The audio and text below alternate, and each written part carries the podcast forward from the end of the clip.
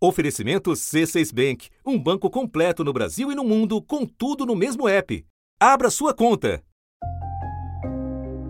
The worst is definitely over. So overall, India is doing well. We have actually now entered a much safer zone. The transmission has come down. Depois de uma primeira onda forte em setembro passado, quando os casos passavam de 90 mil ao dia, o segundo país mais populoso do mundo assistiu, por cinco meses, ao recuo de seus indicadores pandêmicos. Estamos aqui no centro de Nova Delhi. O nosso produtor local estava explicando que à noite isso aqui fica lotado. E é curioso que, enfim, apesar da pandemia e tudo, a tradição indiana de muita gente nos mesmos lugares está mantida. Do you know anyone who had COVID? Do you? Really? Yeah. No close family, no. No, no, no. Do you know anyone who caught COVID? No. Really? Foi um período fato em aglomerações. E o ministro da Saúde chegou a anunciar que o vírus estava de saída. COVID is already on its uh, way out. O governo declarou o fim da pandemia por lá, as medidas restritivas foram suspensas e olha só, foram realizados festivais religiosos e até comícios para a eleição do parlamento indiano. Mas em poucas semanas, tudo mudou e uma situação dramática na Índia. O país bateu o quinto dia seguido de recorde de casos no mundo. O país se tornou o epicentro da pandemia de Covid no mundo no neste Índia, momento. Já na lista vermelha do governo britânico. O primeiro-ministro Narendra Modi classificou a situação como uma tempestade que abalou o país. Tem uma variante, por exemplo, detectada primeiro na Índia, que está fazendo o vírus se espalhar. E os países estão preocupados. A situação está muito grave e está sendo reconhecida como muito grave. Os casos agora estão acima de 300 mil ao dia, patamar sem qualquer precedente no mundo, com cenas de horror que os brasileiros conhecem bem. O sistema de saúde está sobrecarregado. Em pelo menos dois hospitais de Nova Delhi, pacientes morreram por falta de oxigênio. A capital indiana vai estender o lockdown por mais uma semana. The sad news at the moment is that some parts of the country have now got traces of a triple mutation. Look around you. Everybody knows a family who's entirely come down with the virus. The number of cases has increased at an alarming pace in the past few weeks. The number of deaths has also been rising consistently. All started functioning at full capacity. People were not maintaining social distancing and were not wearing masks. Mas as cremações em massa, país afora, podem estar escondendo o tamanho real dessa crise. Uma região da Grande Nova Delhi, onde, em média, uma pessoa morre a cada quatro minutos. A reação global foi rápida. E a comunidade internacional se mobiliza para ajudar a Índia. O Reino Unido já enviou 140 respiradores artificiais e 500 tanques de oxigênio à Índia que deverão chegar na terça-feira. Além do Reino Unido, anunciaram ajuda também a União Europeia, a Alemanha, a França, Estados Unidos e Singapura. Todos ficaram de mandar ajuda nas próximas horas. A presidente da Comissão Europeia afirmou que o bloco também se prepara para mandar insumos, incluindo oxigênio hospitalar e medicamentos. Em parte porque o surto indiano impacta o suprimento daquilo que o mundo inteiro quer. A Índia, nas circunstâncias atuais, não vai exportar vacinas porque está no meio de uma crise extremamente aguda. Os Estados Unidos confirmaram um envio imediato de material para a fabricação de vacinas, além de remédios, testes de Covid, ventiladores e equipamentos de proteção individual.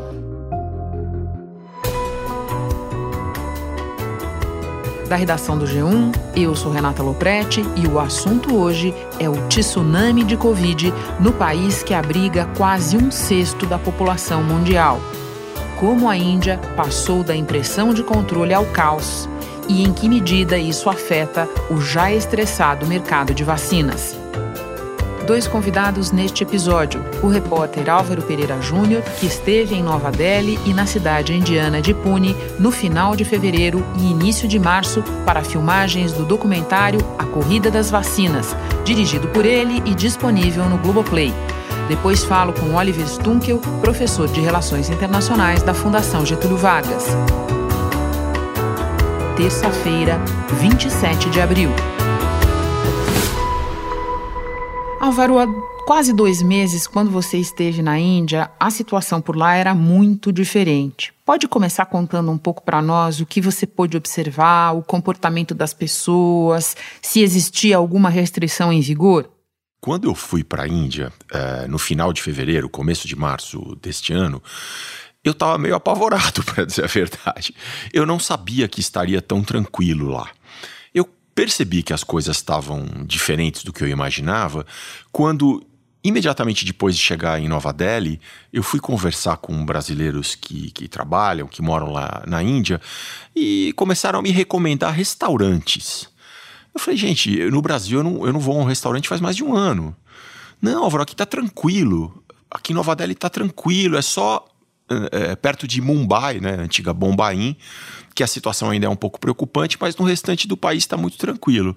E eu comecei a ver isso é, realmente é, nas entrevistas, é, as pessoas sem máscara, todo mundo de máscara na rua, mas muita gente com a máscara no pescoço ou com, ou com o nariz de fora.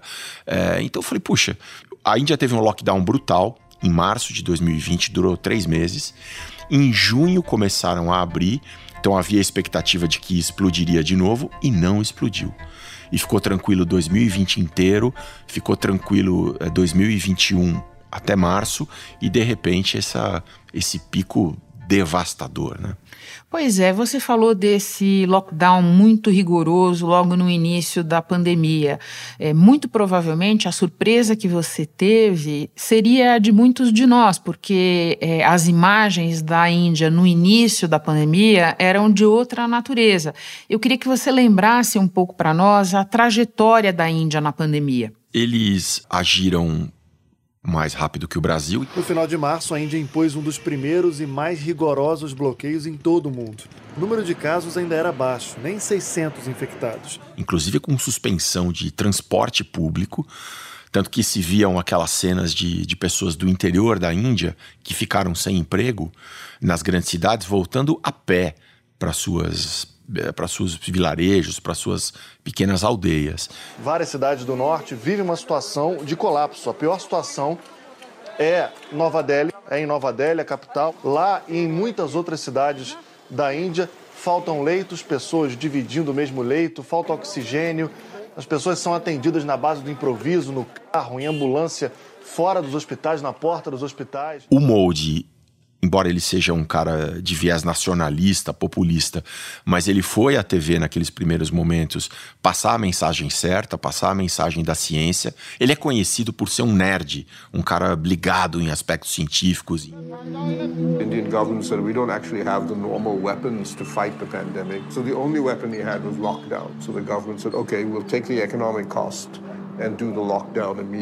Enfim, passou a mensagem certa, fizeram esse lockdown que teve um custo econômico terrível. É, 90% da população da Índia, 90%, vive de trabalho informal, vive de bico. Em junho, eles começaram a reabrir, dependendo da cidade, mas começaram a reabrir até para rituais religiosos, que na Índia sempre atraem muita gente.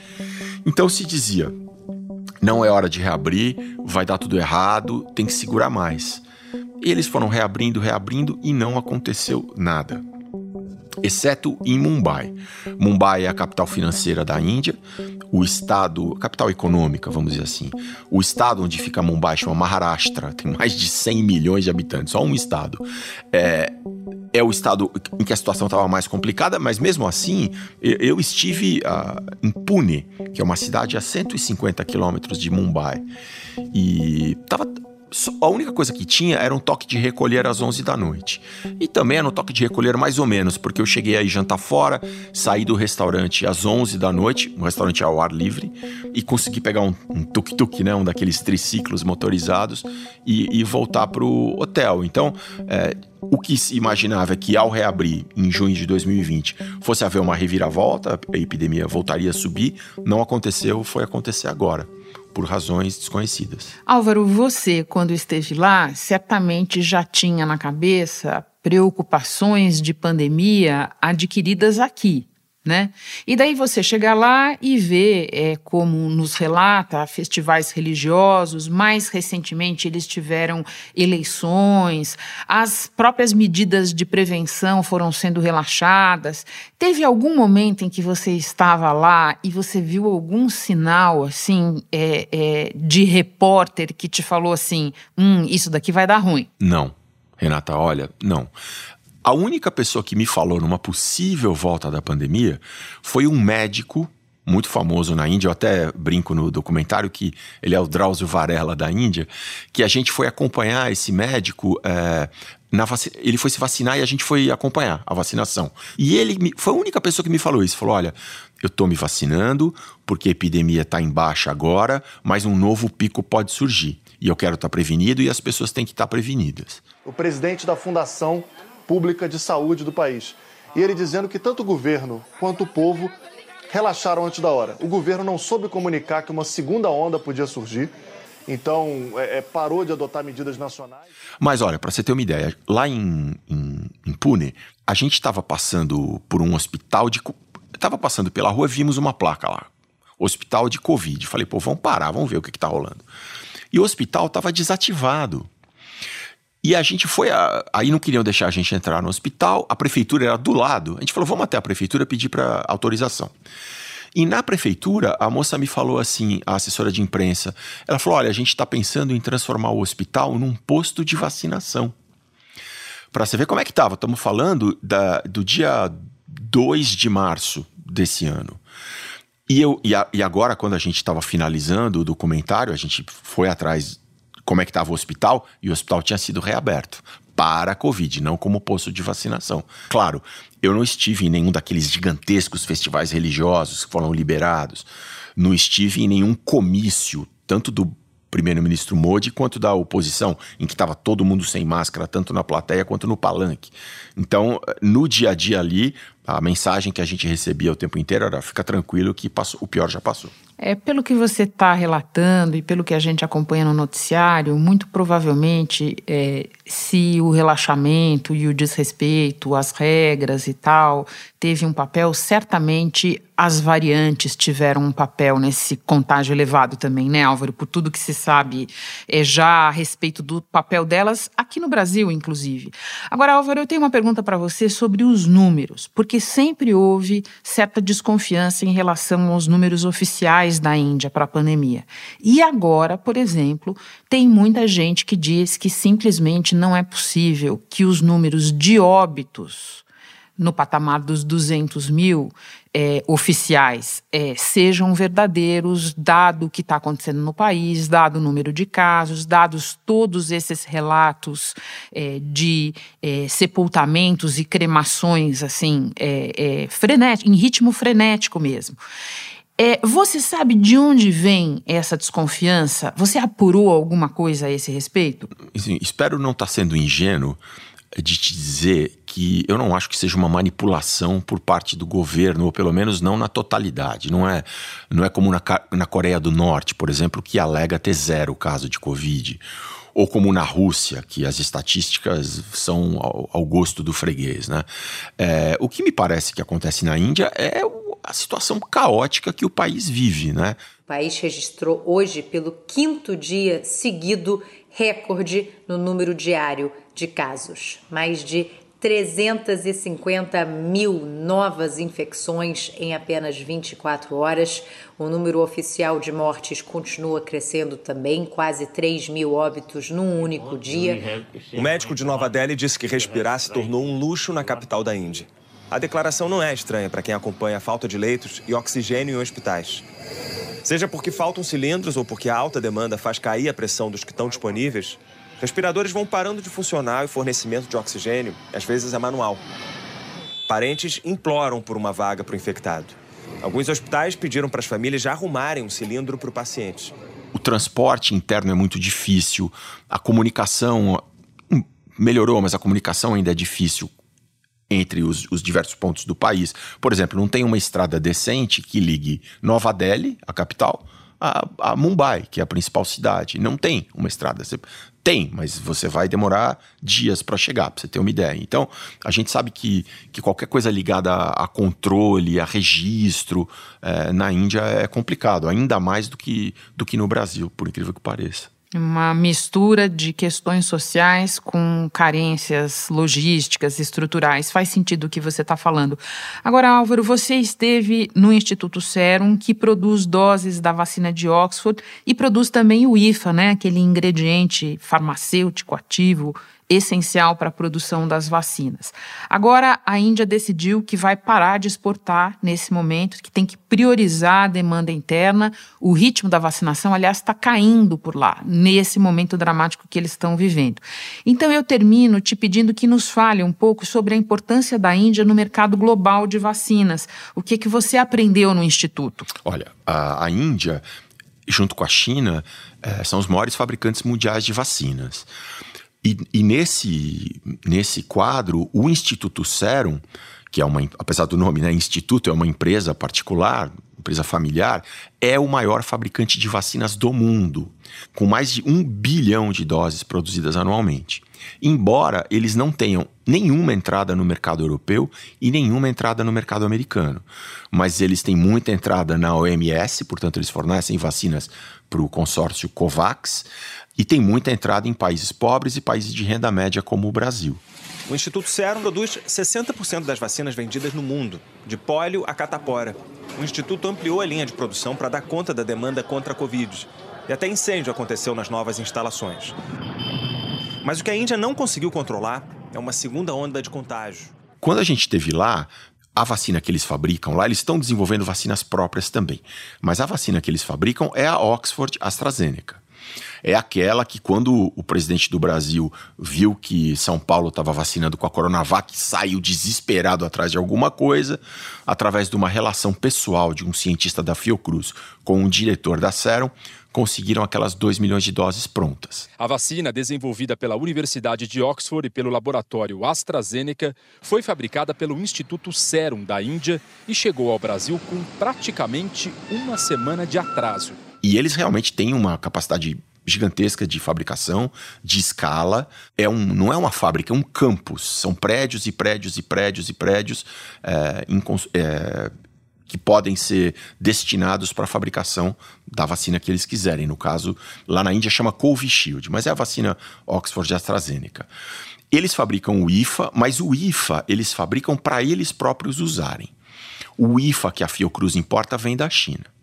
Muito bem. Se há alguma esperança do Brasil que vão continuar a ser fornecidas é, vacinas prontas pelo Instituto Serum, pode tirar o cavalo da chuva. E com a explosão de casos, eu acho que é muito natural Uh, uh, uh, que a Índia está reservando as vacinas para a própria vacinação, tanto que a preocupação indiana é tão grande que eles autorizaram a importação sem impostos de, das vacinas que foram aprovados por outros países. Mas como nós sabemos no Brasil, uma coisa é você autorizar e você querer importar, outra coisa é ter vacinas disponíveis. Eles precisam agora dar conta do mercado interno e ontem, anteontem, o dono do Serum estava é, pedindo ajuda para o governo indiano, que ele precisa de dinheiro para fabricar mais vacina. E tem, por causa do conflito com o Paquistão, né? É, tem, tem restrições ao que, que a Índia pode importar. E ontem os Estados Unidos liberaram as importações dos insumos para os insumos, né? Daquilo que eles precisam para fabricar o IFA e para fabricar as vacinas. E como me disse o principal executivo do Instituto Serum, as nossas exportações são controladas pelo Ministério das Relações Exteriores da Índia. A gente exporta o que o governo da Índia autoriza a exportar. Álvaro, eu agora vou conversar com o professor Oliver Stunkel, mas antes me despeço de você. Muito obrigada por compartilhar toda a experiência que você acumulou, não só cobrindo vacinas desde o início da pandemia, mas principalmente fazendo o documentário. Bom trabalho! Obrigado, Renato. E o pessoal que está ouvindo, aberto para não assinantes. É só entrar no Globoplay, assistir os nossos três episódios que já estão no ar e terá um quarto nessa quinta-feira dessa semana.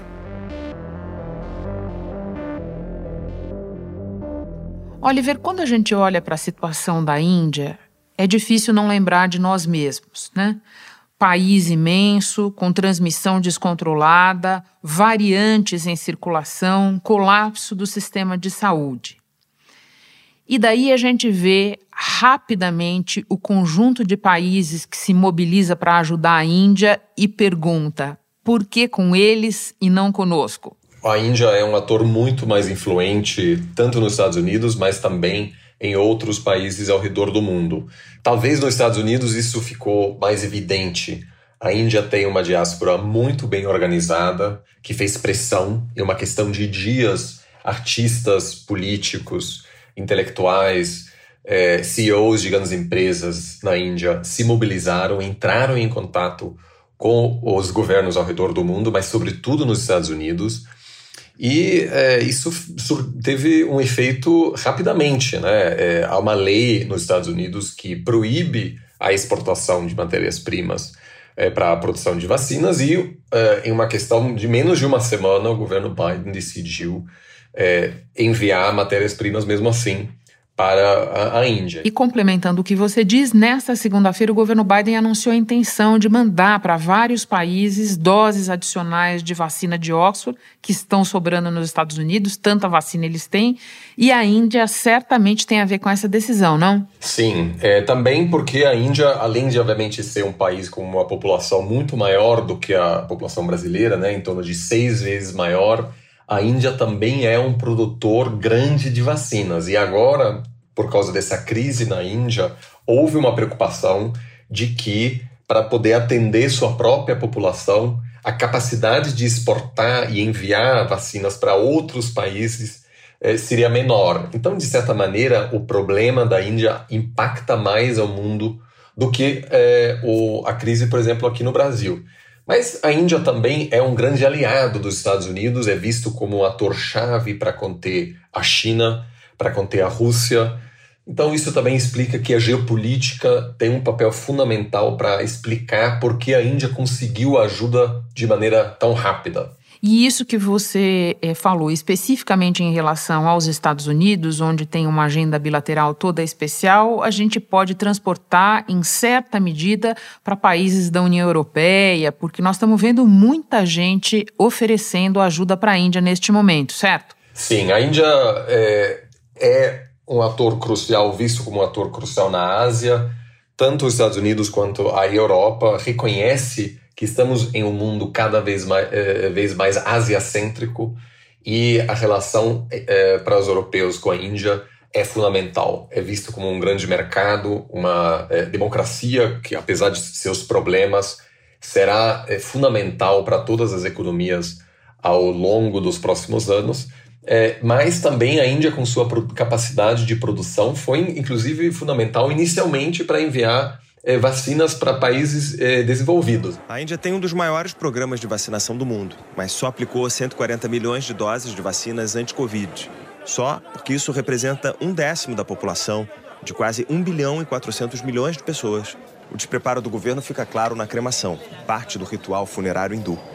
Crematórios estão sobrecarregados e alguns são forçados a fazer cremações em massa em lugares improvisados, sem cerimônias tradicionais. Então agora essa é uma maneira também de responder essa demanda, é um reconhecimento da, é, da, da, da, posição, da, da, atuação fundamental da Índia nos primeiros meses é, da pandemia e também evitar que a China possa é, aumentar sua influência é, na Índia, porque basicamente o que o governo é, indiano disse aos americanos e europeus é que se eles, se eles, se vocês não nos ajudam, a gente vai buscar a ajuda dos chineses. E aí ninguém quis ficar por fora desse ator que será um, uma potência-chave no século XXI. Você falou dos países desenvolvidos, quero colocar outros personagens nessa história que talvez nos ajudem a entender outros impactos dessa situação da Índia. A Índia vinha fornecendo, Oliver, muita vacina para a África também, não? Exatamente. É, a grande aposta da comunidade internacional foi que alguns institutos que têm uma capacidade de produção imensa na Índia é, resolveriam, de certa maneira, a demanda grande e não atendida para vacinas é, no continente africano. É, e é, a crise na Índia hoje está tão grande e a necessidade tão grande que o governo indiano reduziu dramaticamente a quantidade de vacinas que vai exportar ao longo dos próximos meses. Isso gerou muita preocupação é, e, de certa maneira, ajudar a Índia hoje também quer dizer ajudar ao continente africano, onde a taxa de vacinação é, é, muito pequena. E o surto na Índia mostra agora que, apesar de ter saído bem até agora, a África também pode ainda sofrer bastante ao longo dos próximos meses ou anos com é, a pandemia. Lembrando que, é, por causa de países pobres que não têm acesso à vacina, essa pandemia pode é, continuar existindo por muito tempo, inclusive por anos. Você explicou para nós o papel estratégico da Índia como produtora de vacinas para o mundo. E eu lembro que a Índia, junto com a África do Sul, propôs a suspensão das patentes das vacinas na OMC na tentativa de viabilizar um aumento de produção. Os países ricos e, surpresa, o Brasil junto, vem bloqueando essa proposta.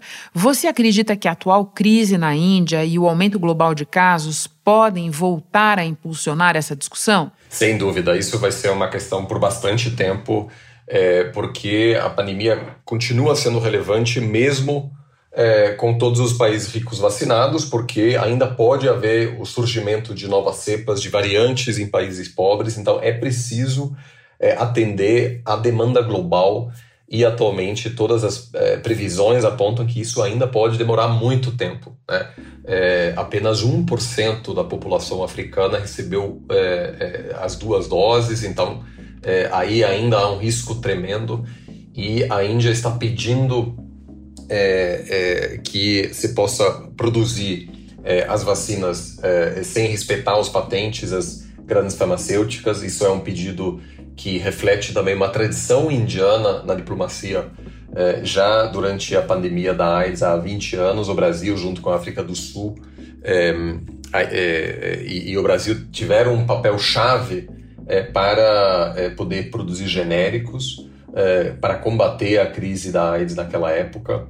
E me parece que a Índia vai redobrar agora essa campanha, mostrou aí seu, sua capacidade diplomática, sua influência nos Estados Unidos, mas isso é uma questão que é mais difícil do que, do que convencer os americanos a enviarem matéria-prima para a produção de vacina, porque existe também aí uma produção, é uma preocupação estratégica geopolítica é, em compartilhar é, os patentes para é, produzir as vacinas mais sofisticadas, como por exemplo da Pfizer, com outros países, inclusive a China e a Rússia. Oliver, muito obrigada pelas tuas explicações. Bom trabalho para você. Obrigado. Este foi o assunto, podcast diário disponível no G1 e também no Globoplay, Spotify, Apple Podcasts, Google Podcasts, Castbox, Deezer, Amazon Music. Nas plataformas digitais de áudio, dá para seguir a gente e assim não perder nenhum episódio. Eu sou Renata Luprete e fico por aqui. Até o próximo assunto.